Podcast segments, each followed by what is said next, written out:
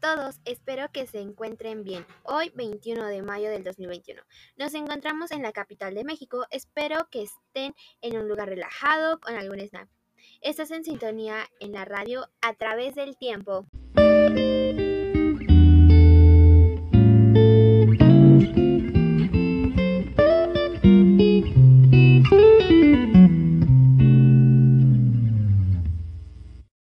Y sus penas de muerte. El día de hoy hablaremos sobre la pena de azotes, una pena extraordinaria, ya que pues forma parte del grupo de sanciones que pueden... Bueno, el día de hoy nos sumergiremos en el tema de pena de infamia. Esta en ocasiones se dividía en dos, la comisión de delito de herejía y un impedimento. Otra cosa, es de que es una de las más comunes en ese entonces.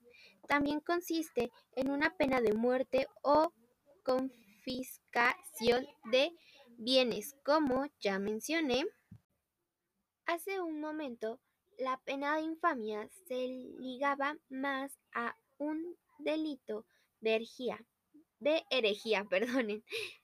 También es una de las penas más feas, ya que como se sabe es una pena de muerte, o sea que te mueres, y se confiscaba a sus descendientes, o sea que recogían a su familia del acusado o la acusada.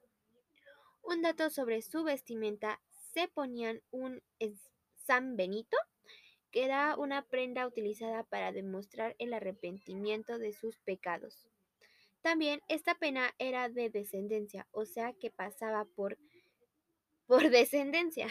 Ejemplo, si tu papá o mamá tenían una pena, esa se pasaba a ti, ya que era su hijo, y tú se la pasabas a tu hijo y tu hijo a su hijo. Por eso es descendencia. nuevamente, espero que les haya interesado el tema. Para la siguiente transmisión hablaremos sobre una pena de muerte llamada vergüenza pública. Los espero en la próxima transmisión. Eso es todo de mi parte. Estamos escuchando a través del tiempo. Nos vemos a la próxima.